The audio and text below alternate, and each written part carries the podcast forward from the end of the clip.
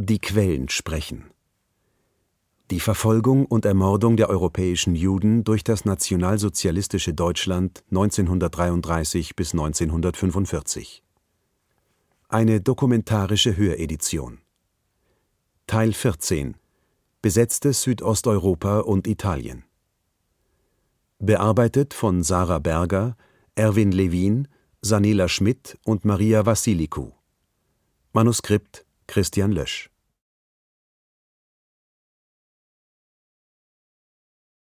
Dokument 14 2 Jewish Telegraphic Agency Artikel vom 15. Juli 1938 über das italienische Manifest faschistischer Wissenschaftler, in dem die Juden als eigene Rasse bezeichnet werden. Heute wurde ein Zehn-Punkte-Programm unter der Schirmherrschaft des Ministeriums für Volkskultur veröffentlicht, wonach Juden nicht zur arischen Rasse gehören und die meisten italienischen Staatsbürger Arier sind. Das Rassenmanifest hat Ängste vor antisemitischen Maßnahmen der Regierung geschürt. Das Manifest erklärt die große Mehrheit der Italiener zu reinen Ariern und betont die arische Grundlage der italienischen Kultur. Die Juden, heißt es weiter, würden sich aus Elementen nicht-europäischen Ursprungs zusammensetzen, die sich grundlegend von den Elementen unterscheiden, von denen die Italiener abstammen. Da die arischen Merkmale des italienischen Volkes in keiner Weise verändert werden dürften, wurde die Maxime ausgegeben, dass nur noch Verbindungen innerhalb von Kreisen europäischen Rassenursprungs zulässig sind.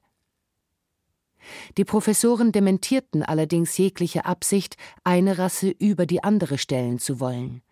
In dieser Hinsicht unterscheiden sie sich deutlich von den Nazis, die von der rassischen Überlegenheit der Arier überzeugt sind.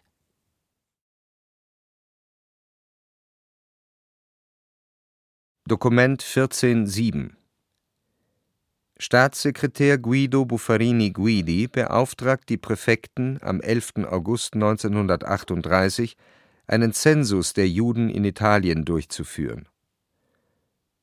Verschlüsseltes Telegramm, streng vertraulich, vom Innenministerium.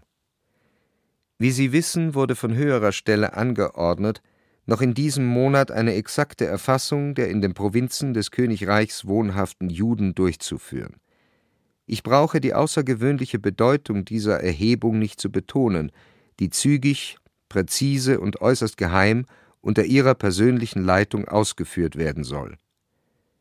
Gesondert erhalten Sie Formularvordrucke, die jeweils in den Gemeinden, in denen Juden ansässig sind, ausgefüllt werden sollen es sind nicht nur die Juden bei der Erhebung zu berücksichtigen, die von der israelitischen Gemeinde verzeichnet sind, sondern alle in der Provinz Ansässigen, auch diejenigen, die nur vorübergehend dort ihren Wohnsitz haben, und ausnahmslos alle, die der jüdischen Rasse zuzurechnen sind, auch wenn sie sich zu einem anderen oder gar keinem Glauben bekennen oder sich irgendwann von der Religion abgewandt haben außerdem auch jene, die eine Ehe mit einem christlichen Partner eingegangen sind.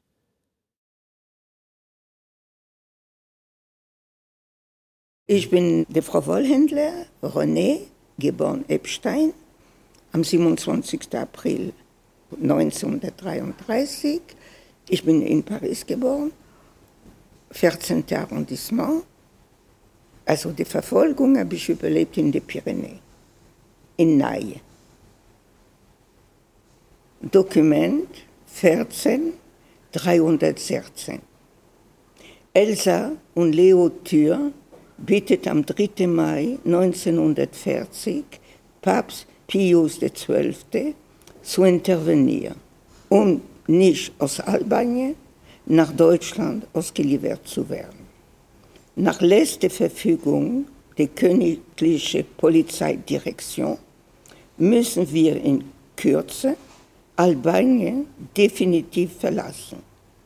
Damit werden alle, die kein Visum für eine andere Stadt haben, nach Deutschland abgeschoben.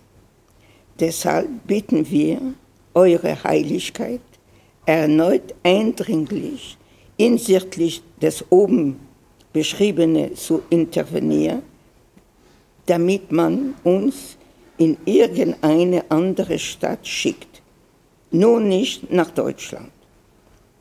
In der Gewissheit, dass unsere Bitte bei Eure Heiligkeit gehört finden, in alle Demut.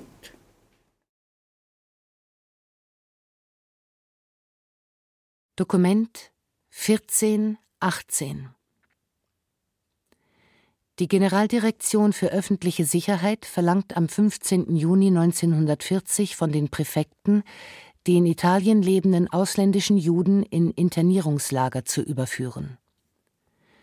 Telegramm des Innenministeriums Sobald in den Gefängnissen Platz geschaffen ist, was durch die außerplanmäßige Einweisung bereits Verhafteter in die ihnen zugewiesenen Konzentrationslager ermöglicht wird, muss eine Razzia nach ausländischen Juden, in deren Herkunftsstaaten Rassenpolitik praktiziert wird, durchgeführt werden.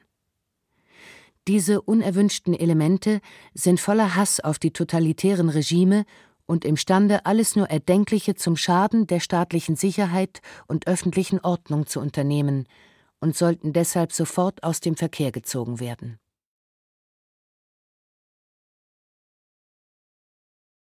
Die Funktion äh, vom Mädchenorchester in Auschwitz war natürlich die, dass wir am Tor stehen mussten und spielen mussten, wenn die Arbeitskolonnen ausmarschierten und am Abend, wenn sie wieder reinmarschierten.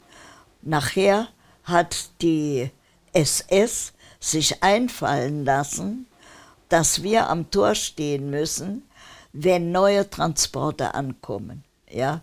Und die Leute, die in diesen Zügen waren, ja, wir wussten, dass die ins Gas gehen.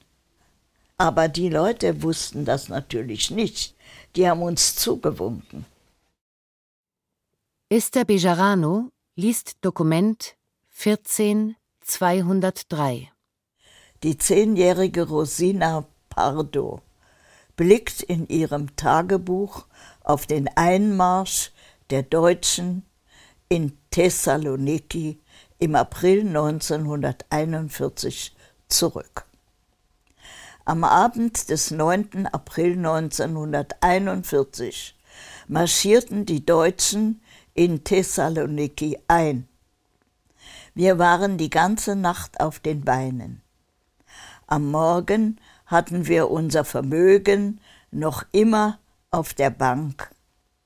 Mama weinte, Papa war schrecklich bekümmert, und wir drei Schwestern saßen da, ohne ein Wort zu sprechen. Was sollten wir auch sagen angesichts des Zustands unserer Eltern. Glücklicherweise kam Papa an einem strahlenden Frühlingstag an der Bank vorbei und sah, dass sie geöffnet hatte. Wir hoben alles ab, was wir hatten, womit dieses Kapitel erledigt war.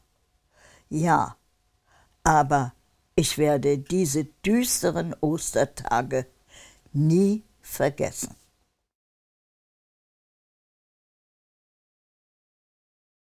Dokument 14100 Hitler rät dem kroatischen Verteidigungsminister am 22. Juli 1941 zur rücksichtslosen Politik gegenüber bestimmten Minderheiten und fordert, dass Juden aus Europa verschwinden müssen.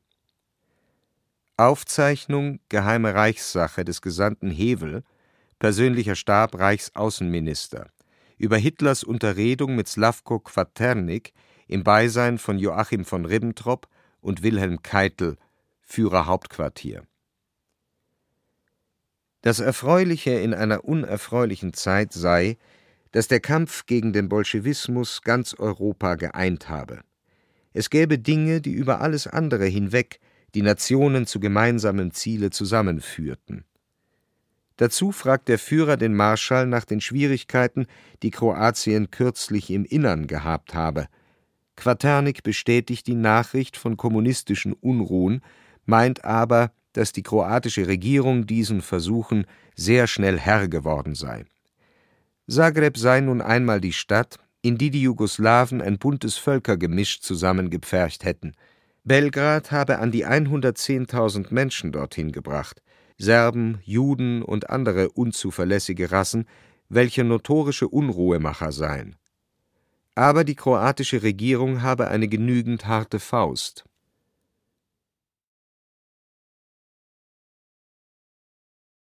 Dokument 14 117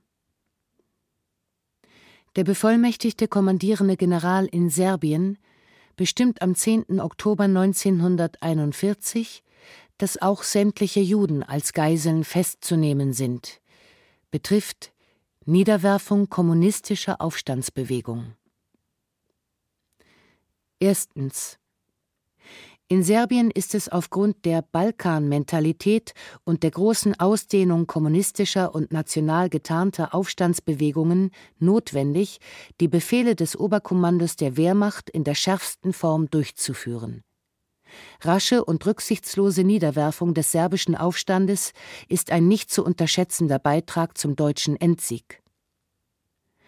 Zweitens in allen Standorten in Serbien sind durch schlagartige Aktionen umgehend alle Kommunisten, als solche verdächtigen männlichen Einwohner, sämtliche Juden, eine bestimmte Anzahl nationalistischer und demokratisch gesinnter Einwohner als Geisel festzunehmen. Diesen Geiseln und der Bevölkerung ist zu eröffnen, dass bei Angriffen auf deutsche Soldaten oder auf Volksdeutsche die Geiseln erschossen werden. Drittens Treten Verluste an deutschen Soldaten oder Volksdeutschen ein, so haben die territorial zuständigen Kommandeure bis zum Regimentskommandeur abwärts umgehend die Erschießung von Festgenommenen in folgenden Sätzen anzuordnen. A. Für jeden getöteten oder ermordeten deutschen Soldaten oder Volksdeutschen, Männer, Frauen oder Kinder, 100 Gefangene oder Geiseln. B für jeden verwundeten deutschen Soldaten oder Volksdeutschen 50 Gefangene oder Geiseln. Die Erschießungen sind durch die Truppe vorzunehmen. Nach Möglichkeit ist der durch den Verlust betroffene Truppenteil zur Exekution heranzuziehen.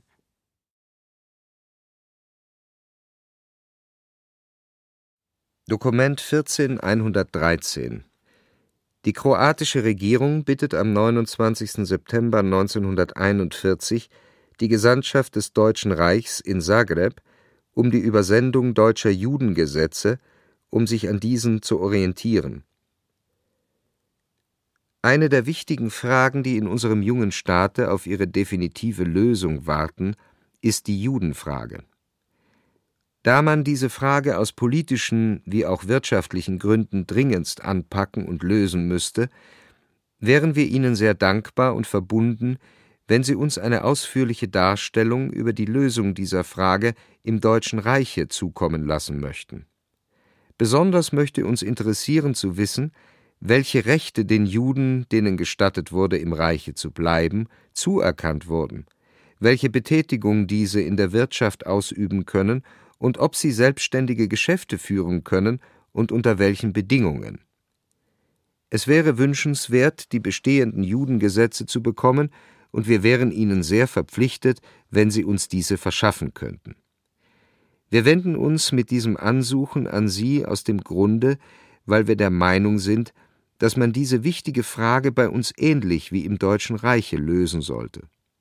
Überzeugt, dass Sie unserem Bittgesuche Folge leisten werden, danken wir Ihnen bestens und verbleiben fürs Vaterland bereit.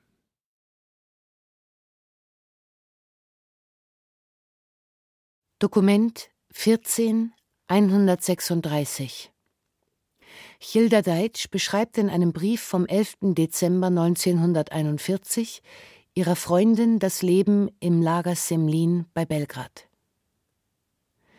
Nada, mein Goldschatz. Sie war nicht gerade romantisch, die Szene, als ich deinen Brief erhielt. Wir beiden Krankenschwestern, angeleitet von einer Apothekerin, organisierten auf zwölf Spirituskochern nämlich gerade die Zubereitung von Tee und Milch, sofern diese von den Frauen mitgebracht worden war, weil Pakete hier gar nicht ankommen.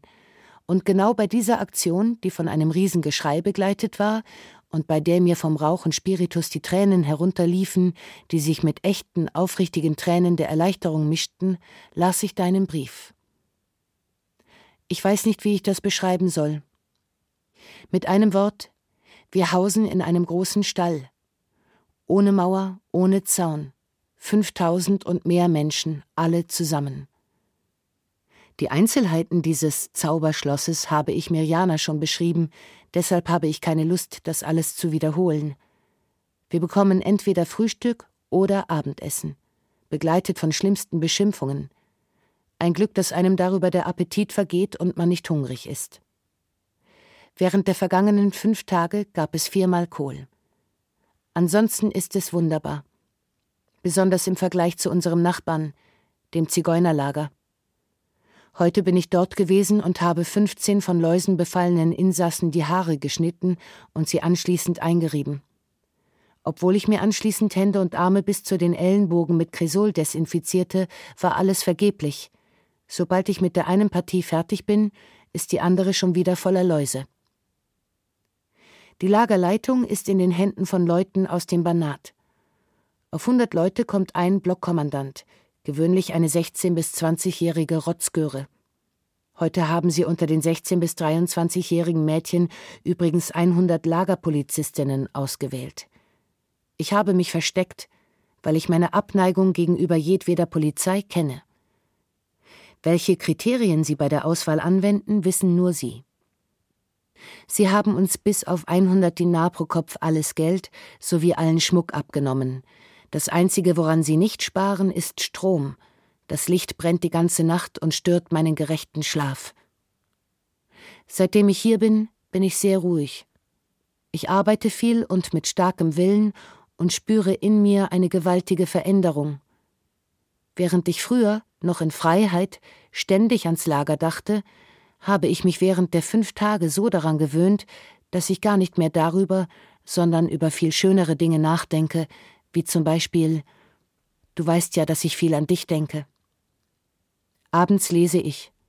Obwohl wir nur so viel mitnehmen durften, wie man eben mitnehmen darf, habe ich den Werther, Heine, Pascal, Montaigne sowie ein Englisch und ein Hebräisch Lehrbuch dabei. Eine sehr kleine Bibliothek also, und doch scheint sie mir von gewaltigem Nutzen.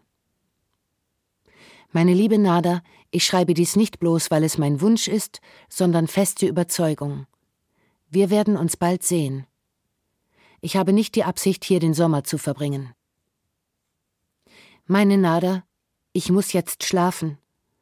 Morgen werde ich früh aufstehen und ich will meine Kraft bewahren. Mach's gut, meine Liebe. Ich habe Angst davor, in diesem dreckigen Stall an dich zu denken. Ich will das Heiligtum nicht kaputt machen, das du für mich darstellst und das ich in mir trage. Dich Mama, Jasna und alle anderen grüßt ganz herzlich ein frohgemuter Freiwilliger.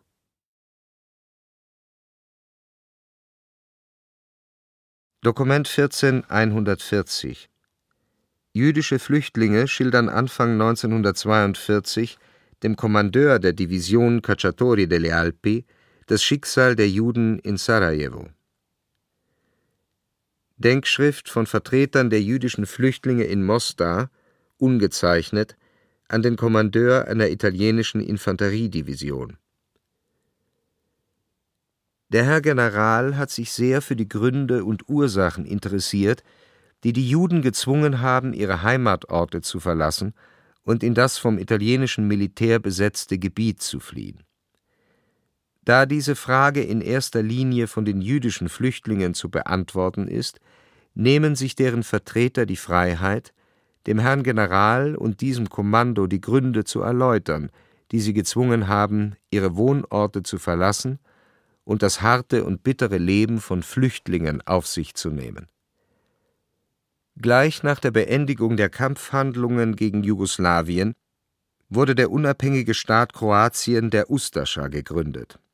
Schon in den ersten Tagen nach der Gründung fingen verantwortliche und unverantwortliche Elemente sowie jene, die die zivile und militärische Macht übernommen hatten, damit an, ihre Zerstörungswut gegen gewisse Bevölkerungsgruppen zu richten, in erster Linie gegen die jüdische Bevölkerung. Drei Tage nach der Besetzung Sarajevos, woher die meisten Flüchtlinge stammen, haben diese Elemente das in arabisch-maurischem Stil erbaute israelitische Gotteshaus dieser Stadt, eines der schönsten auf dem Balkan, zerstört und geplündert. Sie stürmten es, zerstörten und zerbrachen alle geweihten Gegenstände, Kandelaber, Lampen und andere wertvolle Geräte, wobei sie auch den heiligsten Teil des Gotteshauses mit den Büchern Moses verwüsteten, die Torarollen aus Pergament. Die Möbel, die Glasmalereien, die Feinschmiedearbeiten, die Mosaike, die Marmorsäulen wurden mit dem Hammer zertrümmert. Die heiligen Bücher, die Gewänder der Geistlichen und andere kostbare Gerätschaften, die für die Andachten im Gotteshaus notwendig sind, wurden zerschlagen, zerrissen, vernichtet. Es wurde sogar das Kupfer vom Dach und von den Fenstern abgetragen und alle anderen Gegenstände aus Metall. Als wäre das alles nicht genug, drang die Meute in das Büro der israelitischen Gemeinde ein, zerstörte die Möbel und brach den Panzerschrank auf, aus dem sämtliche Wertsachen entwendet wurden. Gleichzeitig wurde die jüdische Bibliothek vernichtet, die äußerst seltene und wertvolle Bücher enthielt und Annalen aus dem 15. Jahrhundert, das heißt aus der Epoche der spanischen Inquisition und der Ankunft der Juden in Bosnien. Zur gleichen Zeit ernannten die Polizei und die Ustascha auf eigene Initiative und ohne jede rechtliche Grundlage in allen jüdischen Unternehmen kommissarische Verwalter, die manchmal sofort, manchmal erst nach ein paar Wochen die Eigentümer einfach davonjagten, ohne ihnen irgendeine Entschädigung oder ein Entgelt zu zahlen. Zur gleichen Zeit drangen bewaffnete Ustasche und die örtliche Polizei auf eigene Initiative bei Tag und bei Nacht in die Wohnungen der Juden ein, ergingen sich in Gewalthandlungen, beschlagnahmten eigenständig Geld und andere Wertgegenstände, die von den eingeschüchterten Eigentümern ohne weiteres herausgegeben wurden. Überdies wurden ganze Familien aus ihren Wohnungen hinausgeworfen, ohne auch nur das Nötigste mitnehmen zu können. Parallel zur wirtschaftlichen Vernichtung begannen die Ustasche Maßnahmen zu ergreifen, um uns auch moralisch zu treffen und zu demütigen. Den Juden wurde es verboten, sich in der Stadt frei zu bewegen, Theateraufführungen oder Filmvorführungen zu besuchen, die Bäder zu benutzen und öffentliche Lokale zu betreten. Straßenbahnen durften nur auf der letzten Plattform benutzt werden, Lebensmittel durften Juden nur noch in jüdischen Geschäften und in der von den Ustasche vorgeschriebenen Zeit einkaufen. Das Schlachten von Tieren nach jüdischem Ritus wurde streng verboten, zusätzlich führte man eine besondere Ausgangssperre für Juden ein, so dass ihre Gottesdienste in den Synagogen nicht mehr stattfinden konnten. Die sogenannte Zwangsarbeit wurde zur Pflicht für Frauen ebenso wie für Männer, und dabei ging man brutal vor. Am 1. August des vergangenen Jahres gab es einen schweren Zwischenfall, der nicht nur die Juden, sondern die gesamte Bevölkerung Sarajevos empörte. Um vier Uhr früh verhafteten die Ustasche neun Israeliten, friedliche und bekannte Bürger der Stadt, darunter auch einen Geistlichen, und brachten sie aus der Stadt hinaus. Den Angehörigen sagte man, man werde sie zur Zwangsarbeit bringen. Später wurde bekannt, dass diese Unglücklichen an einen abgelegenen Ort gebracht und von den Ustasche ohne Prozess oder Gerichtsurteil umgebracht wurden. Den Angehörigen gab man auf Nachfrage zur Antwort, sie seien in Konzentrationslager außerhalb Bosniens gebracht worden, während man von Augenzeugen mit Gewissheit weiß, dass sie noch am selben Morgen von den Ustasche ermordet und bald darauf von einigen Bauern begraben wurden. Nachts, während die übrige Bevölkerung schlief, kamen die Ustasche und die Polizeiorgane bewaffnet in die Viertel der Juden und befahlen ihnen, sich anzuziehen, unverzüglich mitzukommen und dabei nur das Nötigste mitzunehmen. Natürlich waren diese armen, verängstigten Leute, die man mitten in der Nacht aus dem Schlaf gerissen hatte, bei dem sich daraus ergebenden Durcheinander, nicht in der Lage, auch nur das Allernötigste mitzunehmen. So wurden ganze Familien deportiert, alte Männer und alte Frauen, Kranke, Behinderte, Säuglinge und Schwache. Das geschah von Mitternacht bis zum Morgengrauen, Straße um Straße, bis die Zahl dieser Unglücklichen groß genug schien, um einen Transport zu bilden, oder bis der Tagesanbruch es unmöglich machte, das schändliche Werk fortzusetzen. Die Juden wurden an den Stadtrand in die Nähe des Bahnhofs gebracht und mussten stundenlang im Freien verbringen, im Regen und in der Kälte, hungernd und durstig, um dann zu jeweils 60 bis 70 Personen in Viehwaggons gepfercht und eingesperrt zu werden, ohne Heizung, ohne Licht und ohne Toilette. Während der ganzen Fahrt erhielten diese Leute weder Nahrung noch Wasser, obwohl die Reise mehrere Tage dauerte und Kranke unter ihnen waren. Alte zwischen 60 und 80 Jahren, schwangere Frauen, Kinder von wenigen Monaten und Menschen, die seit Jahren gelähmt sind. Dieser erste Transport in das sogenannte Konzentrationslager war der Auftakt zu ständigen und systematischen Verfolgungen der Juden. Er bestand aus etwa 1000 Menschen beiderlei Geschlechts, die in der Kälte unter Tränen und Schmerzen in das Konzentrationslager von Kruszitza nahe Travnik gebracht wurden. In Kruszitza wurden sie in alte Holzbaracken mit undichten Dächern und Wänden gesteckt, ohne Fußböden, Öfen oder irgendwelche Toiletten. In diesen Baracken saßen und schliefen sie tags wie nachts auf dem nackten und feuchten Erdboden, Alte ebenso wie Mütter mit kleinen Kindern. Deshalb brachen nach einer Woche ansteckende und epidemische Krankheiten unter ihnen aus, so dass es zahlreiche Tote und Hunderte von Kranken gab. Wenn Sie, Herr General, all dieses Unglück, die Demütigungen, Qualen, Leiden und die Ermordung von Alten, Frauen und Kindern seitens der Ustascha und der kroatischen Behörden in Sarajevo und in ganz Bosnien bedenken, werden Sie gut verstehen, warum wir unsere Stadt verlassen haben, die Gräber unserer Ahnen, die seit sechs Jahrhunderten hier gelebt und gearbeitet haben, und warum wir die Unwägbarkeiten einer äußerst gefährlichen Reise auf uns genommen haben und nach Mostar geflohen sind als rettendem Hafen, um uns in den Schutz und die Obhut des italienischen Heeres und des italienischen Volkes zu begeben, das mit seinen Errungenschaften, den Werken und seiner Kultur nicht nur Europa, sondern die ganze Menschheit bereichert und zivilisiert hat.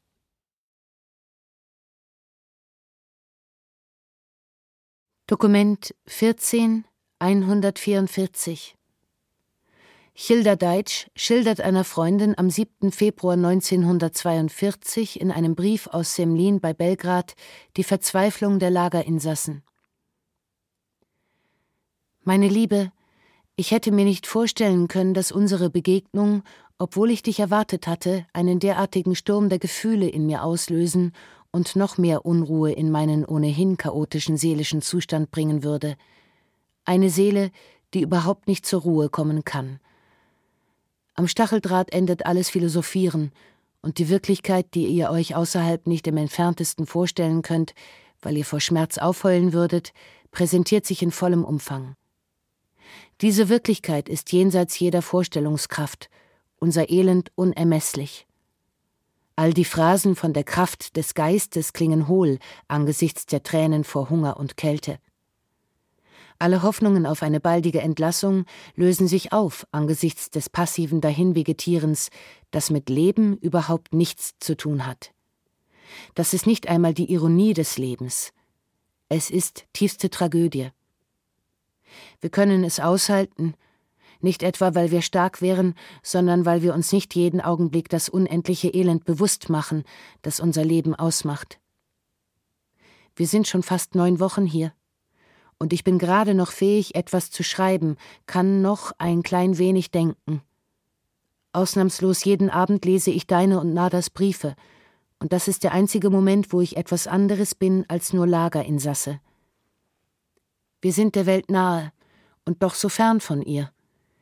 Wir haben zu keinem Menschen Verbindung, doch das Leben jedes Einzelnen draußen geht einfach weiter als ob sich einen halben Kilometer weiter nicht die Abschlachtung von 6000 Unschuldigen abspielen würde. In unserer Feigheit sind wir alle gleich. Ihr und wir. Genug. Ich bin dennoch kein solcher Feigling, wie du aus meinen Zeilen schließen könntest.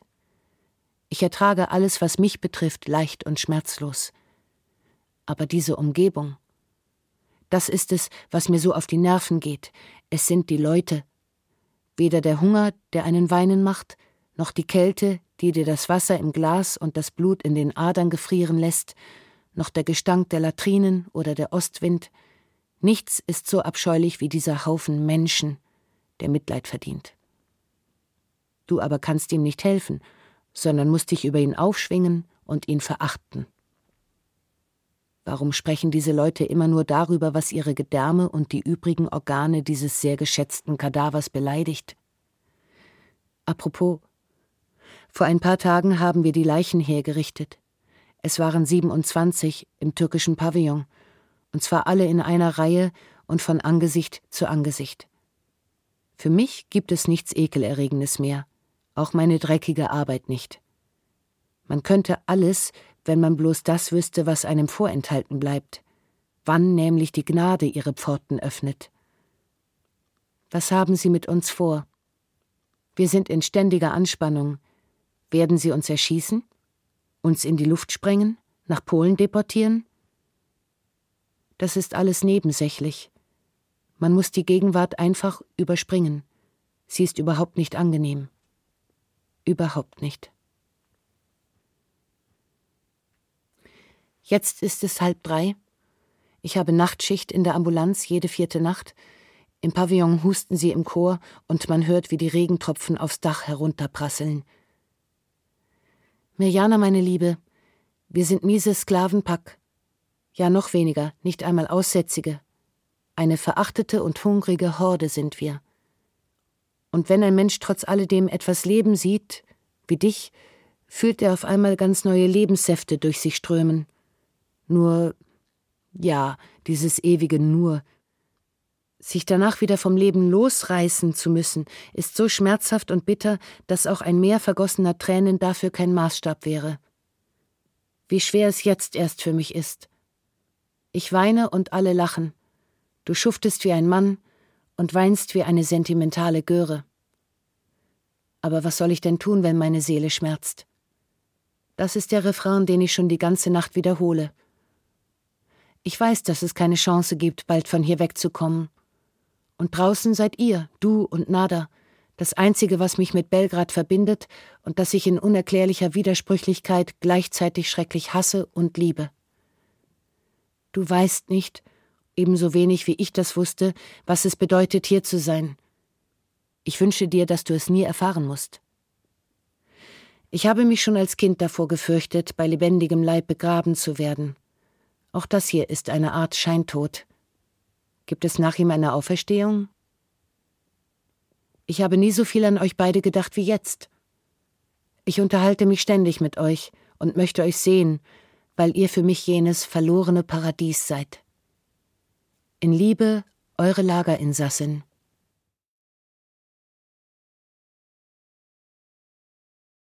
Dokument 14148 der Chef der deutschen Militärverwaltung in Serbien, Harald Turner, unterrichtet am 11. April 1942 den SS-Führer Karl Wolff in einem privaten Brief über die Ermordung von Frauen und Kindern aus dem Lager Semlin bei Belgrad. Lieber Kamerad Wolff, schon vor Monaten habe ich alles an Juden im hiesigen Lande Greifbare erschießen und sämtliche Judenfrauen und Kinder in einem Lager konzentrieren lassen und zugleich mit Hilfe des SD einen Entlausungswagen angeschafft, der nun in etwa 14 Tagen bis vier Wochen auch die Räumung des Lagers endgültig durchgeführt haben wird. Mit den besten Wünschen für Ihr persönliches Wohlergehen, besten Grüßen und Heil Hitler bin ich wie stets Ihr Getreuer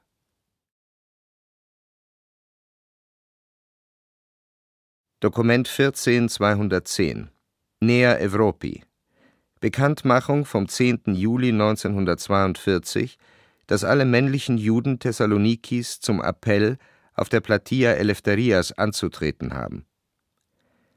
Appell an alle Israeliten im Alter von 18 bis 45 Jahren. Auf Anordnung des Militärbefehlshabers Saloniki Ägäis werden alle in Thessaloniki lebenden männlichen Israeliten von 18 bis 45 Jahren aufgefordert, am 11. Juli 1942 um 8 Uhr vormittags auf der Platia Eleftherias zu erscheinen. Als Israelit wird betrachtet, wer der israelitischen Rasse angehört, gleichgültig welcher Religion er ist. Ausweispapiere müssen mitgeführt werden. Israeliten italienischer oder spanischer Staatsangehörigkeit sind ausgenommen. Nicht erscheinen wird mit Geldstrafe und Haft im Konzentrationslager bestraft. Dokument 14211 Jomtov Jakuel beschreibt rückblickend die Schikanen während des Zwangsappells der Juden auf der Platia Eleftherias in Thessaloniki am 11. Juli 1942. Während der Versammlung kam es seitens der deutschen Soldaten und Offiziere häufig zu Misshandlungen der Juden. Da manche nur langsam vorankamen, wurde mit Händen, Füßen und der Peitsche grob auf sie eingedroschen. Eine Gruppe deutscher Marinesoldaten legte dabei eine besondere Brutalität an den Tag. Deutsche Feldgendarmen ließen Bulldoggen los, weil einige Israeliten zu rauchen oder um sich gegen die sengende Julisonne zu schützen eine Kopfbedeckung zu tragen wagten. Andere, die sich von den vielen Stunden des Wartens erschöpft auf den Boden gesetzt hatten, wurden von Gestapo-Männern geschlagen, manchmal floss so viel Blut, dass der Rotkreuzwagen kommen und sie nach Hause bringen musste. Wieder andere Israeliten wurden unter Androhung von Prügel gezwungen, stundenlang anstrengende Gymnastikübungen zu machen und vor den Augen neugieriger Christen demütigende Verrenkungen, Purzelbäume auszuführen. Um das Spektakel zu vervollständigen, wurden seitens der Deutschen und von Fotoreportern Aufnahmen gemacht, die am nächsten Tag mit entsprechend entwürdigenden Bildunterschriften in der griechischen Presse erschienen. Aufgrund der großen Zahl, etwa 8500, konnte die Registrierung der Versammelten am Samstag nicht abgeschlossen werden. Deshalb wurden zunächst einige hundert ausgewählt, die am folgenden Sonntag zu erscheinen hatten. Sie wurden unverzüglich in die Steinbrüche in Sedes, Nares und Tempi geschickt. Am selben Sonntag erhielt das Gemeindebüro einen Anruf der Gestapo, in dem strenge Maßnahmen angedroht wurden, falls weiterhin Berichte über die an Israeliten verübten Grausamkeiten verbreitet würden.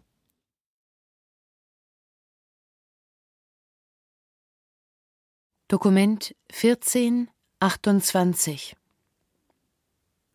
das Auswärtige Amt in Berlin kritisiert am 22. Oktober 1942, dass Italien die Juden im Land und in den italienisch besetzten Gebieten vor Verfolgung schützt. Betrifft Italien und die Judenfrage.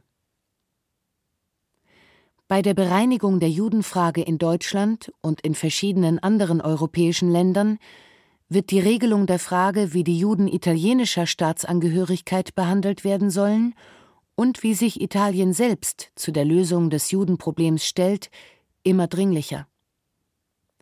Italien ist in seiner Judengesetzgebung über schwache Ansätze zu seiner Lösung nicht hinausgekommen. Auch der Krieg hat bisher keine Tendenz zur Verschärfung in dieser Richtung gebracht. Vielmehr scheint das Bemühen vorzuherrschen, jeder einschneidenden Maßnahme aus dem Wege zu gehen. Viele Einzelzüge, Verharren von Juden in wirtschaftlichen Schlüsselstellungen, zahlreiche Genehmigungen zur Italianisierung jüdischer Namen, Rückgängigmachen früherer Judenausbürgerung usw. So zeigen die Vorsicht auf diesem Gebiet. Praktisch bedeutet es dagegen nicht sehr viel, dass auf der anderen Seite die faschistische Partei neuerdings eine verschärfte Propaganda gegen die Juden entfaltet und dadurch wenigstens stimmungsmäßig den Boden vorbereitet.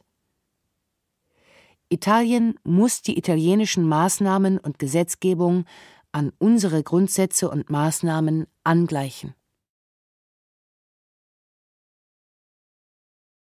Es ist ja so, dass schon die Sowjets unterwegs sind nach Berlin. Und da wir ja nicht weit von Berlin wohnen, äh, hatten, ja, in Ravensbrück war ja auch nicht weit von Berlin, da haben die gesagt, die werden uns rausholen aus dem Dings, weil die wollen nicht, dass die Sowjets so viele Gefangene in dem Lager sehen. Ja? Darum müssen wir raus. Und da sind wir dann raus aus dem Lager auf den Todesmarsch. Esther Bejarano liest Dokument 14 261. Die zehnjährige Rosina Pardo blickt in ihrem Tagebuch auf die Verfolgung der Juden in Thessaloniki zurück. Am 25. Februar 1943 hat man uns mit Kennzeichen versehen. An diesem Tag ging niemand zur Schule. Ich und meine Schwester gingen aber dennoch hin. Ich wollte den Deutschen zeigen, dass ich trotz dieser Tyrannei meinen Schulbesuch nicht aufgeben würde. Diese Kennzeichen waren knallgelbe Sterne. Oh, wenn die Engländer kämen, dachte ich, dann würde ich sie alle einrahmen, damit ich mich an diesen Zustand der Tyrannei erinnere.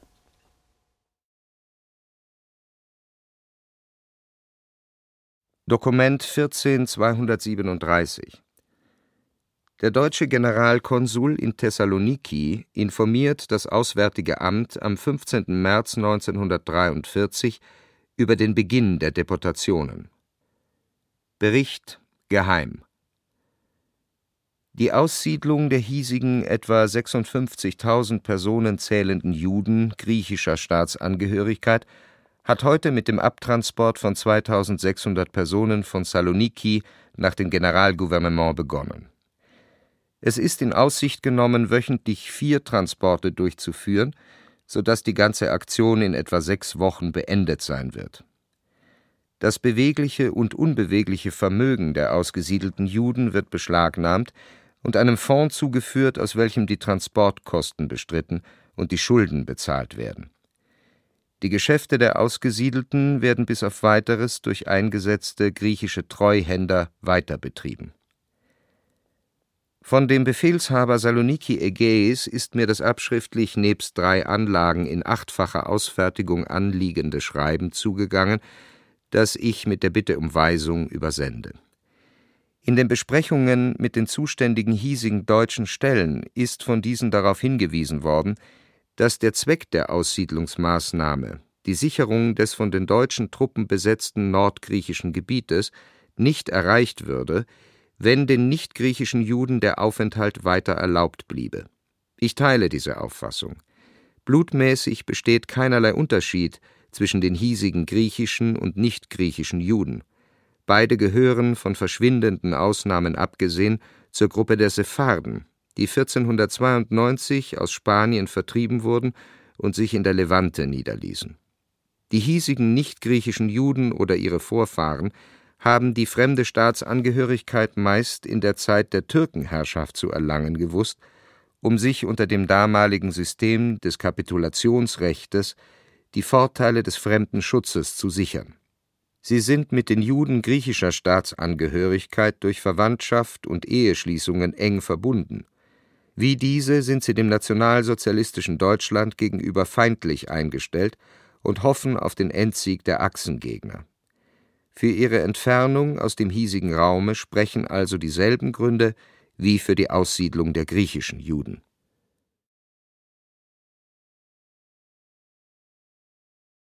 Dokument 14 330 Das Innenministerium reklamiert gegenüber dem Oberkommando der albanischen Streitkräfte am 20. März 1943 die Zuständigkeit für die im Lande lebenden Juden betrifft Juden.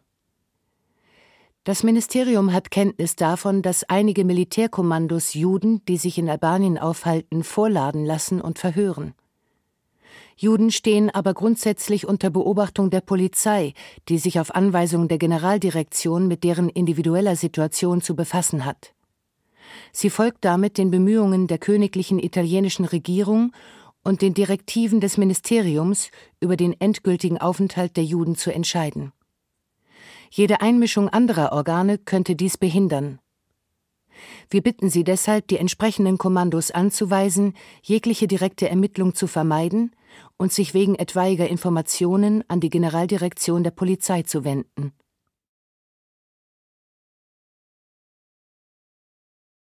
Mein Name ist Zwi Cohen. Ich bin 1931 hier in Berlin als deutscher Jude namens Horst Kohn geboren. Dokument 14331. Sechs jüdische Flüchtlinge aus Sarajevo bitten am 24. März 1943 um eine Einreiseerlaubnis nach Albanien. Die Unterzeichneten Salomon Sadikaria, Rika Sadikaria, Stella Avramovic, Avram Avramovic, Silvia Avramovic und Jakov Arnesti erlauben sich im Namen aller Juden aus den Gebieten des ehemaligen Jugoslawien folgende Bitte vorzubringen. Aufgrund der Verfolgung in unserer Heimatstadt Sarajevo sahen wir uns gezwungen, nach Albanien zu fliehen, um uns zu retten. Wir sind vor einigen Tagen hier angekommen, halten uns derzeit in Pressa Emadhe auf und stehen dann dem Wachposten der Carabinieri von Sarovdvo zur Verfügung. Angesichts unserer Lage auf der Flucht, ohne Unterkunft und auf uns allein gestellt, bitten wir Sie, die Güte zu haben und uns zu erlauben, dass wir uns in Albanien aufhalten dürfen, entweder indem wir uns an irgendeinem Ort frei niederlassen oder, falls dies nicht möglich ist, in den Internierungsorten Kavaya oder Berat, wo sich noch andere Glaubensbrüder befinden. In der Überzeugung, dass dieser menschliche Appell Widerhall bei Ihnen finden wird, nehmen Sie bitte unsere größte Hochachtung entgegen.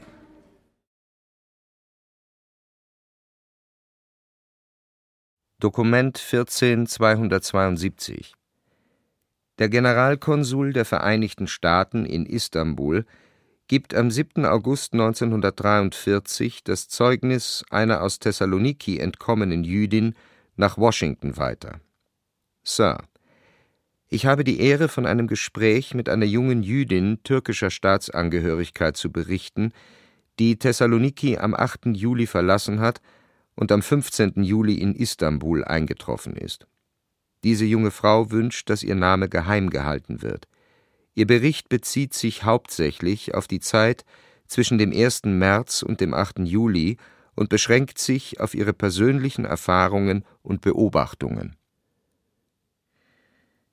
Über die Massendeportationen von Juden mit griechischer Staatsangehörigkeit berichtete die junge Frau, die deutschen Truppen, die diese Aufgabe auszuführen hatten, seien nicht die bereits in Thessaloniki stationierten Besatzungstruppen gewesen. Vielmehr habe es sich bei ihnen um Einheiten der SS gehandelt, die eigens zu diesem Zweck hierher geschickt wurden. Diese Truppen sind Ende Februar in Thessaloniki eingetroffen. Ihre Haltung den Griechen und besonders den Juden gegenüber war extrem hart und stand in deutlichem Kontrast zu der relativ wohlwollenden Haltung der regulären Besatzungstruppen. Bei der Deportation wurde wie folgt vorgegangen. Jedem Juden wurde ein Formular mit der Anordnung ausgehändigt, eine vollständige Bestandsaufnahme seines Besitzes anzufertigen. Die Häuser wurden leergeräumt, ihr Inhalt in Lastwagen weggebracht und die Eigentümer brachte man in das Konzentrationslager Baron Hirsch. Wertgegenstände wurden nach Deutschland geschickt, während die wertlosen Dinge in Lagerhäusern verstaut wurden. Der Massentransport der griechischen Juden in das Konzentrationslager begann am 2. März 1943 und dauerte eineinhalb Monate an. Das Konzentrationslager war völlig isoliert vom Rest der Stadt. Um jede Kommunikation zwischen den eingesperrten Juden und denen, die noch in Freiheit waren, zu unterbinden, wurde um das Lager herum eine 50 Meter breite Zone eingerichtet. Um die Bewachung dieses Stadtbezirks zu verstärken, rekrutierte die SS eine 200 Mann starke jüdische Miliz als Hilfstruppe. Man brachte alle griechischen Juden in das Lager und schaffte ganze Familien weg, ohne Rücksicht auf Alter, Geschlecht oder körperliche Verfassung. All diese unglücklichen Opfer inhaftierte man für einen unterschiedlich langen Zeitraum, während sie über ihr Eigentum befragt wurden. Nach dieser Phase des Verhörens wurden die Juden in Viehwaggons abtransportiert, 70 Personen in einem Waggon, fast ohne jede Luftzufuhr. Man glaubte, Polen würde das Ziel sein. Auf diese Weise sind 45.000 griechische Juden deportiert worden als unsere Informantin Thessaloniki am 8. Juli verließ, war sie sich sicher, dass kein Jude, welcher Nationalität auch immer, in der Stadt verblieben war. Die Abreise der jungen Jüdin aus Thessaloniki wurde vom türkischen Konsul arrangiert.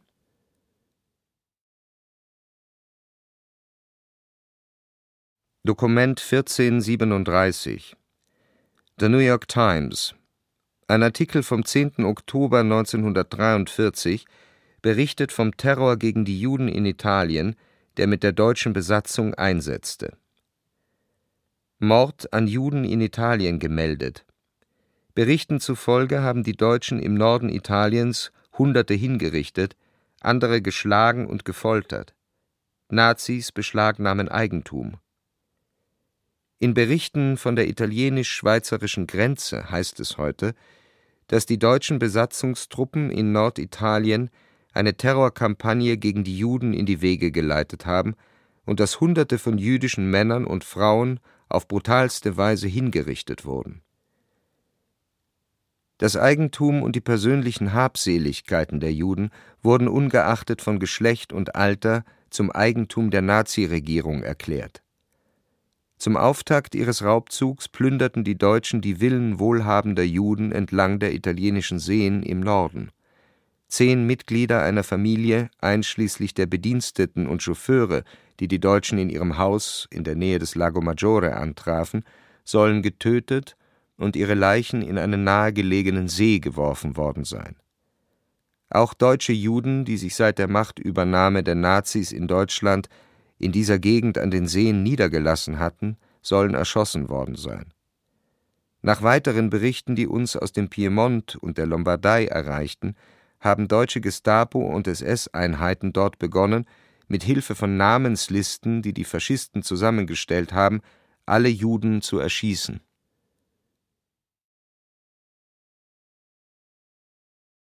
Zwi Cohen liest Dokument 14 44. Die 75-jährige Emma de Rossi äußert sich in ihrem Tagebuch im Herbst 1943 besorgt wegen der Gerüchte über die Verfolgung der Juden in Norditalien und in Rom. 26. Oktober 1943. Jeden Morgen und Abend, Tag und Nacht flehen wir dich an, komm und errette uns.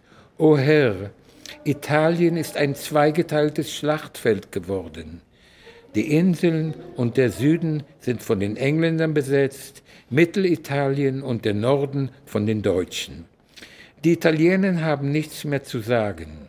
Mussolini hat die Monarchie für abgeschafft erklärt, den faschistisch-republikanischen Staat ausgerufen und neue Minister ernannt.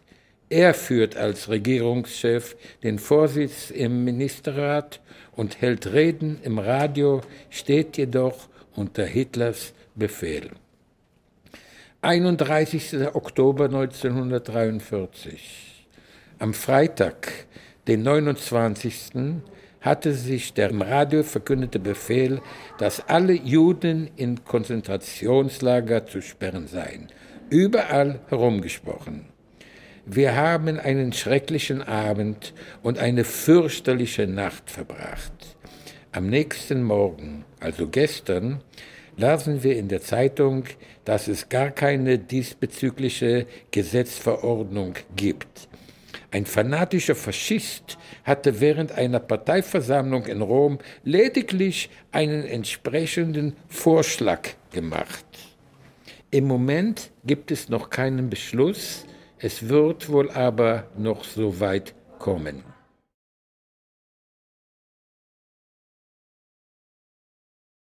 Dokument 1451 Das Deutsche Auswärtige Amt betont am 14. Dezember 1943 die Notwendigkeit, die italienischen Exekutivorgane bei der Verhaftung der Juden zu kontrollieren.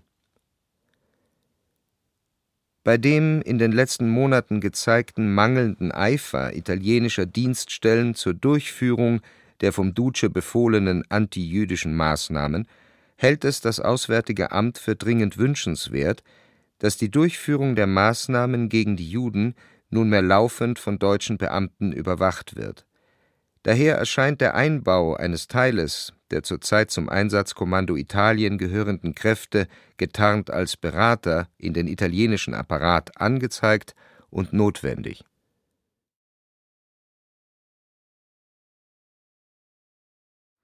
»1933, als Hitler an die Macht kam, war ich zwölf Jahre alt. Unser Leben hat sich wenig verändert, außer dass ich nicht ins Gymnasium gehen konnte. Ich bin in die jüdische Schule gegangen. Wie wenig Kontakt mit Antisemitismus gehabt. Am 9. November, Kristallnacht. Es war eine unbeschreibliche, verzweifelte Stimmung. Am 9. November waren wir sicher, Hitler geht nicht, wir müssen gehen. Da war es zu spät. Margot Friedländer liest Dokument 1455. Ada Ovaza aus Cremona schildert Ende Dezember 1943 nach ihrer Verhaftung einer Freundin die Lebensbedingungen im Internierungslager Calvari de Chiavari.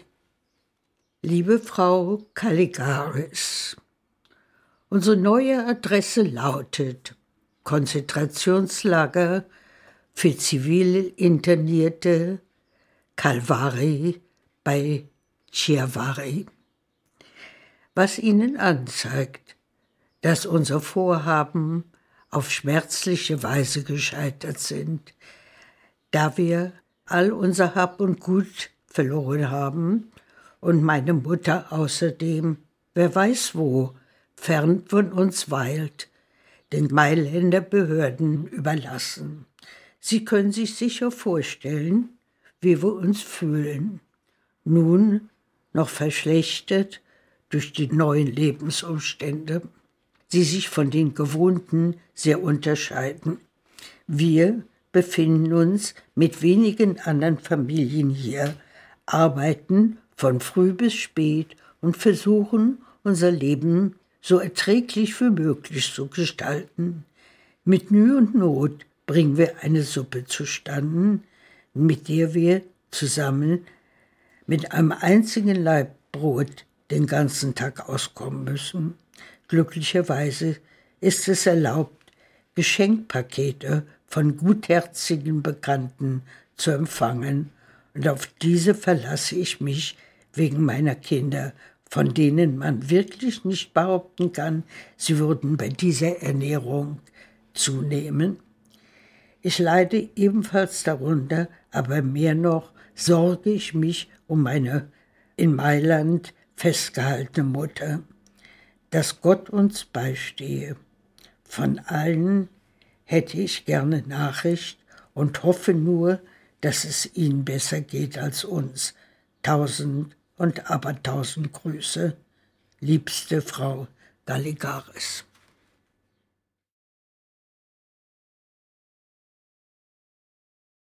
Dokument 14349 Das albanische Innenministerium beschwert sich beim Außenministerium am 23. Mai 1944 darüber, dass SS-Verbände in Pristina Juden verhaftet, ausgeraubt und erschossen haben. Die Präfektur von Pristina teilt mit, dass die jüdischen Familien der Stadt am 14. des Monats von der deutschen SS zusammengetrieben und ihres Hausrats beraubt wurden. Zwei Juden wurden am Rande der Stadt erschossen aufgefunden.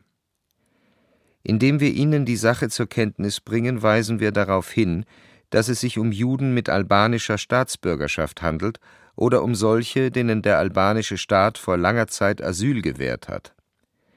Für beide Gruppen liegt die Zuständigkeit, Maßnahmen gegen sie zu ergreifen, ausschließlich bei den albanischen Behörden.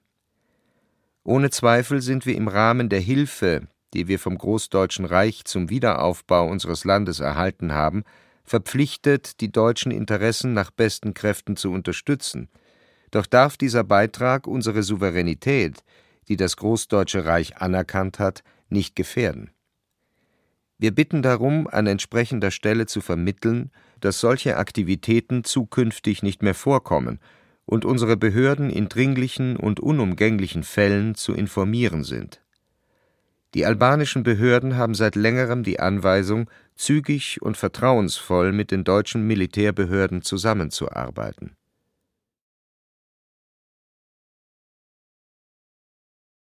Dokument 14 297 Bürgermeister, Präfekt und Polizeipräsident von Korfu begrüßen am 9. Juni 1944 die Deportation der Juden. Maschinenschriftliche Verlautbarung von Bürgermeister Kollas, Polizeipräsident Dedopoulos und Präfekt Komjanos. Ankündigung an das Volk von Korfu wie bereits im übrigen Griechenland wurden auch auf der Insel Korfu die Israeliten gesammelt und warten auf ihre Verschickung zum Arbeitseinsatz. Diese Maßnahme wird seitens der gesetzestreuen einheimischen Bevölkerung begrüßt und zum Vorteil unserer geliebten schönen Insel gereichen. Patrioten Korfus, nun liegt der Handel in unseren Händen. Nun werden wir selbst die Früchte unserer Arbeit ernten. Nun werden sich die Lebensmittelversorgung und die wirtschaftliche Lage zum Besseren wenden. Das gesamte israelitische Vermögen gehört dem griechischen Staat und folglich uns allen. Es wird durch die Präfektur eingezogen und verwaltet werden. Jeder, der sich dieses Vermögens bemächtigen will, ist ein Volksfeind und wird mit dem Tod bestraft. Dieselbe Strafe gilt jedem, der etwaiges bewegliches oder unbewegliches jüdisches Eigentum verheimlicht. Jeder, der im Besitz von jüdischem Eigentum ist, muss dieses bis zum 12. des Monats übergeben, dasselbe gilt für Schlüssel von Häusern oder Geschäften. Alle Juden, die sich am Tage des Aufrufs nicht gemeldet haben, müssen sich bis heute Abend um 20 Uhr bei der Polizei oder der Verwaltung der Feldgendarmerie vorstellen, andernfalls werden sie erschossen. Dieselbe Strafe gilt auch für jeden, der Juden versteckt oder deren Aufenthaltsort kennt und den Behörden nicht anzeigt. Haltet Ruhe und Ordnung. Es lebe Korfu, unsere schöne Heimat.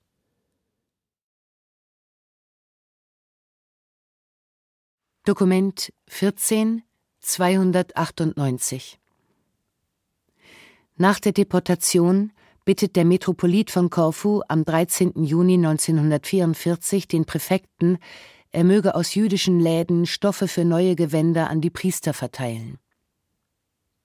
Herr Präfekt, wir haben Sie bereits mehrfach ersucht und sogar nach persönlichen Eingaben auch Priester zu Ihnen gesandt, die an größtem Mangel von Ober- und Unterkleidung leiden und so bei vielen Mitleid, jedoch auch Spott hervorrufen. Dennoch erfolgte unglücklicherweise trotz unseres Einsatzes und Bemühens lediglich eine Gewährung von Stoff aus Athen nur an die ehrwürdigen Gemeindepfarrer der Stadt, und zwar ausreichend nur für je ein Priestergewand, also nicht einmal für die volle Oberkleidung.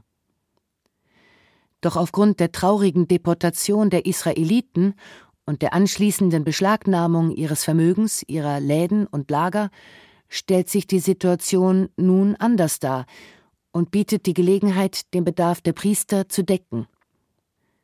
Abgesehen von diesen allgemeinen Bedürfnissen der Priester und Kirchen ist Ihnen auch bekannt, dass nach der Zerstörung von Kirchen durch Bombenangriffe auch liturgisches Utensil zerstört wurde und die ehrwürdigen Gemeindepfarrer selbst auf den schlichtesten Ornat verzichten müssen. Aus all diesen Gründen wenden wir uns an Sie und erlauben uns, Sie erneut darum zu bitten, auf die Deckung des priesterlichen Bedarfs hinzuwirken und dabei auch die Priester auf dem Lande nicht zu vergessen. Wir vertrauen dabei auf Sie als Grieche, Christ und Präfekt von Korfu. Ich weiß nicht, wo ich bin geboren, ich weiß nicht, wann ich bin geboren, aber ich weiß, ich bin geboren. So. Die Familie, mein Vater kam, war ein ungarischer Jude. Meine Mutter kommt Ukraine oder Bessarabien, nicht sicher. Sie haben geheiratet nach jüdischem Ritual. Dann nach einer Zeit hat angefangen der Krieg. Mein Vater hat gesagt, wir müssen alle laufen nach Russland. Dort werden wir gerettet werden. Shoshana Lasowski liest Dokument 1479. Ein aus dem Deportationszug nach Buchenwald geflüchteter Jude berichtet. Seiner Schwester am 15. Oktober 1944 aus der Schweiz von seinen Erlebnissen. Meine liebe kleine Schwester, ich habe dir schon über das Rote Kreuz Nachrichten schicken lassen, aber da du mir bislang nicht geschrieben hast, sende ich dir diese Zeilen mit der Bitte, um jeden Preis einen Weg zu finden, mir Neuigkeiten von euch allen zukommen zu lassen. Hier nun in wenigen Worten, was mir widerfahren ist, seit die SS mich einige Tage nach der Einnahme Roms aus meinem bequemen Bett im Gefängnis von Florenz gezerrt und ins Konzentrationslager Fossoli in der Nähe von Carpi gebracht hat. Drei Tage nach meiner Ankunft im Lager sollte eine Deportation nach Polen stattfinden. Auf Lastwagen wurden wir nach Verona gebracht. Wir waren 300 Juden, 40 Engländer und 100 politische. Am 2. August um 4 Uhr wurden wir in Viehwaggons gesperrt, die daraufhin versiegelt wurden. Mit 28 anderen aus dem gleichen Waggon sollte ich nach Buchenwald, die übrigen nach Mauthausen und Auschwitz. Um 9 Uhr verließ der Zug Verona. Um 2 Uhr morgens, nachdem ich das Pro und Contra abgewägt hatte und in vollem Wissen dessen, was mich in Deutschland erwartete, beschloss ich, mein Glück zu versuchen. Von den anderen erklärte sich nur ein einziger bereit, mir zu folgen, und ich sprang als erster. Bei der Ausfahrt aus einem Bahnhof, als der Zug wieder an Geschwindigkeit zulegte, sprang ich aus dem Viehwaggon. Es gab vier Öffnungen, zwei waren vergittert, zwei waren offen, gefolgt von meinem Freund.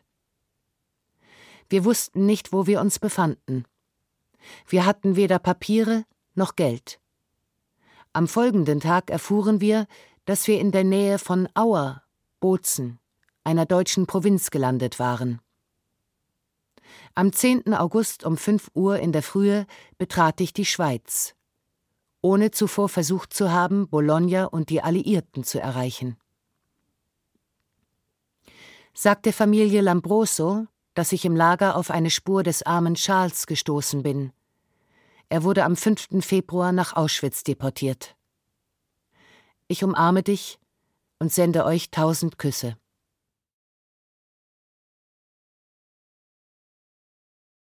Dokument 14304 Das Reichsverkehrsministerium konstatiert im November 1944 Differenzen bei den Behörden darüber, wer die Kosten für die Deportation der griechischen Juden übernehmen soll. Bezahlung der Judentransporte aus Griechenland Im Frühjahr 1943 sind mehrere Sonderzüge mit Juden aus Griechenland nach Auschwitz befördert worden.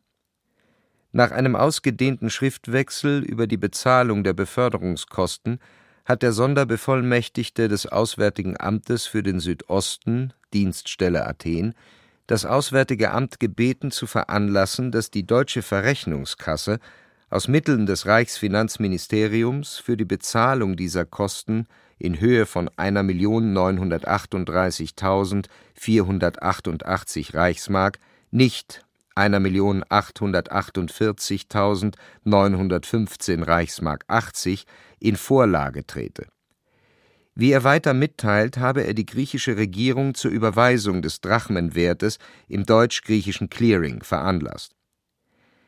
Nach Mitteilung des Herrn Reichsfinanzministers hat der Sonderbevollmächtigte des Auswärtigen Amts für den Südosten die Bezahlung dieser Beförderungskosten übernommen. Eine Überweisung im Clearingwege kommt nicht mehr in Betracht, nachdem die Deutsche Reichsbahn die beteiligten außerdeutschen Bahnen denen die ihnen zustehenden Beträge nicht länger vorenthalten werden konnten, bereits befriedigt hat und die Forderung somit ganz auf die Deutsche Reichsbahn übergegangen ist.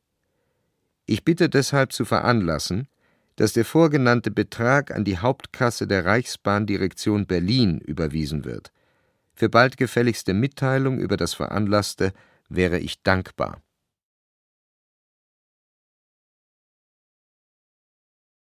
Dokument 14 200 Momcilo Damjanovic sagt am 7. Februar 1945 über die Einäscherung der Leichen aus den Massengräbern bei Belgrad aus. Verhörprotokoll des Zeugen Momcilo Damjanovic bei der Staatlichen Kommission für die Feststellung der Verbrechen der Besatzer und ihrer Helfer. Sobald wir in Jainzi angekommen waren, ketteten sie uns an. Und ein deutscher Leutnant hielt uns einen kurzen Vortrag und teilte uns mit, dass wir eine Arbeit verrichten würden, die für das Deutsche Reich nützlich sei und für die wir belohnt würden. Sollte jedoch jemand versuchen zu fliehen, würde er sofort erschossen. Da es mittlerweile Abend geworden war, sperrten sie uns in ein Zimmer, wo sich noch 90 Personen aufhielten, darunter 55 Juden und 35 Zigeuner. Von ihnen erfuhren wir, dass wir mit der Ausgrabung und Verbrennung von Leichen zu tun haben würden. Am darauffolgenden Tag wurden alle aus dem Zimmer geholt und wir begannen unter Aufsicht und Anleitung der Deutschen mit der Arbeit. Unsere Aufgabe bestand darin, die Gräber freizuschaufeln und die Leichen auszugraben. Die Leichen ordneten wir wie Baumstämme an, das heißt erst eine Reihe, dann eine zweite quer darüber und so weiter. Bis zum Abend hatten wir auf diese Weise einen Haufen aufgeschichtet, der sieben bis acht Meter lang, ein bis zwei Meter hoch und vier Meter breit war, weil jeweils zwei Leichen aneinandergelegt wurden, gewöhnlich Kopf an Kopf. Am Ende lagen schätzungsweise 700 Leichen auf dem Haufen. Eine so große Anzahl Leichen passte nur deshalb auf so kleinen Raum, weil sie bereits ausgetrocknet waren. Schließlich entzündeten wir den Scheiterhaufen und gossen weiterhin Öl darüber, bis das Feuer richtig brannte.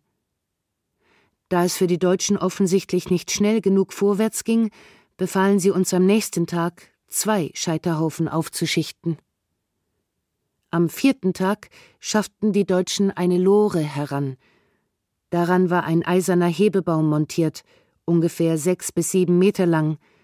An ihrem vorderen Ende befand sich eine größere Schaufel. Der Hebebaum konnte auf und ab bewegt werden wie eine Wippe, ebenso nach links und rechts. Mit dem Hebewagen wurden laufend Leichen hergebracht und auf den Scheiterhaufen gekippt. Auf diese Weise ging die Arbeit viel schneller voran, so dass täglich 1200 Leichen verbrannt werden konnten. So arbeiteten wir 36 Tage lang, bis zu meiner Flucht. Beim Ausgraben der Leichen wurde uns befohlen, den Leichen Ringe und Uhren abzunehmen und ihnen die Goldzähne herauszubrechen. Alles wurde fein säuberlich sortiert und abends nach Beendigung der Arbeit den Deutschen übergeben. Wenn bei irgendeinem von uns die Kräfte schwanden und er nicht mehr arbeiten konnte, wurde er getötet und auf den Scheiterhaufen geworfen. Ich war dabei, als ein großer dunkelhaariger Jude, von dem gesagt wurde, er mache Musik, derart entkräftet war, dass er nicht einmal mehr die Gräber zuschütten konnte, aus denen die Leichen geholt worden waren, um sie zu verbrennen.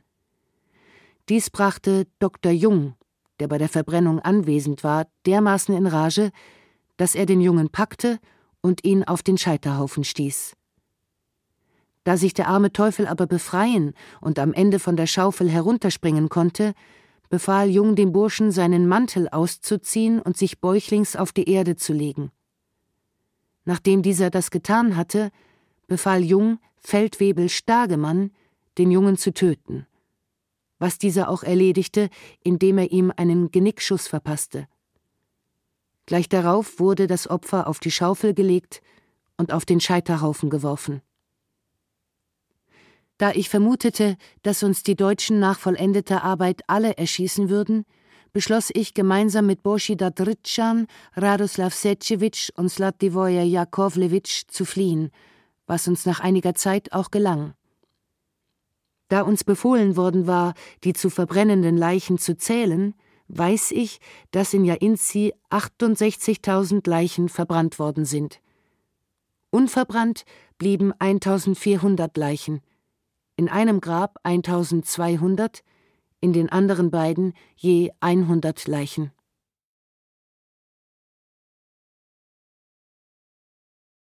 Dokument 1483 Ein Freiwilliger der italienischen Befreiungsarmee, der Chirurg Bruno Salmoni, freut sich nach dem 27. April 1945 über das Ende von Faschismus und Nationalsozialismus und ist doch enttäuscht.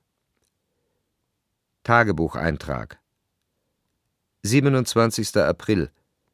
Was ich doch für ein Dummkopf war. Heute hat uns die wunderbare Nachricht erreicht, dass sich unser Traum erfüllt hat, dem seit fast zwei Jahren all unsere Anstrengungen, Hoffnungen und Leiden galten. Turin ist frei. Sogar während ich diese Worte schreibe, scheint es mir unwirklich. Wir haben in der Stadt davon geträumt, die Partisanen in den Bergen, die armen Gefangenen in ihren Zellen.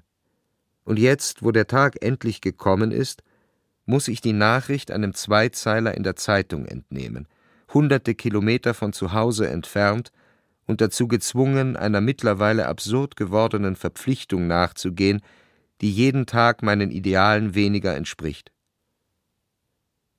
Die verfluchten Bürokraten in Rom haben absichtlich meine Begeisterung, an die Front zu gehen, ausgenutzt nur um einen weiteren Einberufenen auf unbestimmte Zeit ausbeuten zu können, da ja Ärzte und besonders Chirurgen auch später noch nützlich sein werden.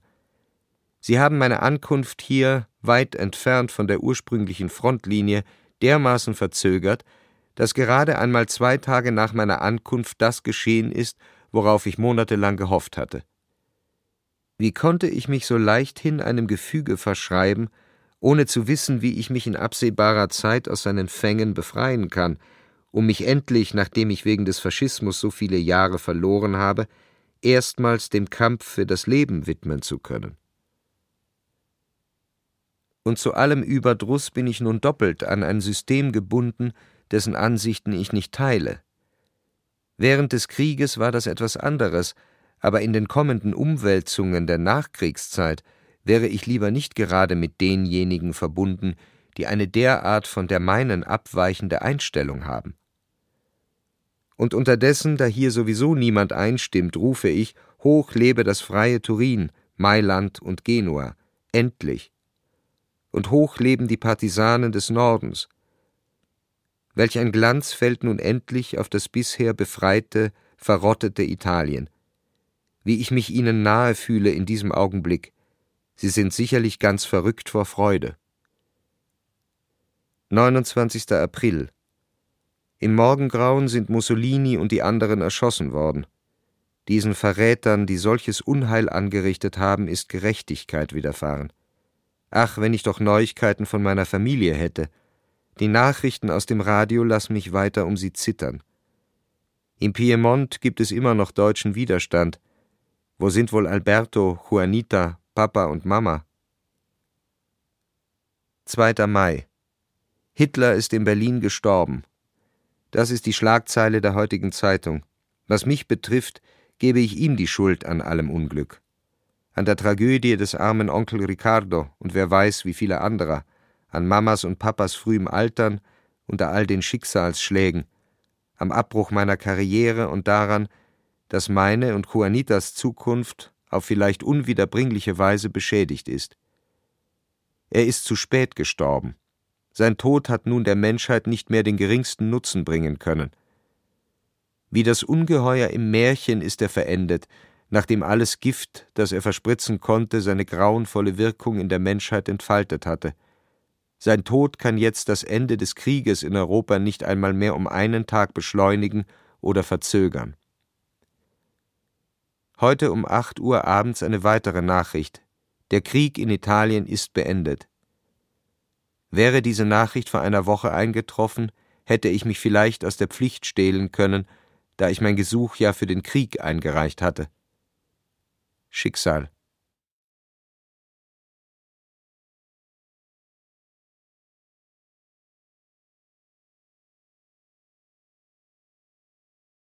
Die Quellen sprechen. Die Verfolgung und Ermordung der europäischen Juden durch das nationalsozialistische Deutschland 1933 bis 1945. Eine dokumentarische Höredition. Teil 14 Besetztes Südosteuropa und Italien. Bearbeitet von Sarah Berger, Erwin Levin, Sanela Schmidt und Maria Vassilikou. Manuskript Christian Lösch. Mit Wiebke Puls, Michael Rotschopf und den Zeitzeugen Esther Bijarano, Zwie Cohen, Margot Friedländer, Shoshana Lasowski René Wohlhändler. Ton und Technik Susanne Herzig, Christian Schimmöller, Michael Krogmann, Thomas Mayer, Christoph Schlimbach, Knut Sodemann. Assistenz Stefanie Ramp. Regie Ulrich Lampen. Produktion Bayerischer Rundfunk in Zusammenarbeit mit dem Institut für Zeitgeschichte Edition Judenverfolgung 1933 bis 1945 2019. Redaktion Katharina Agathos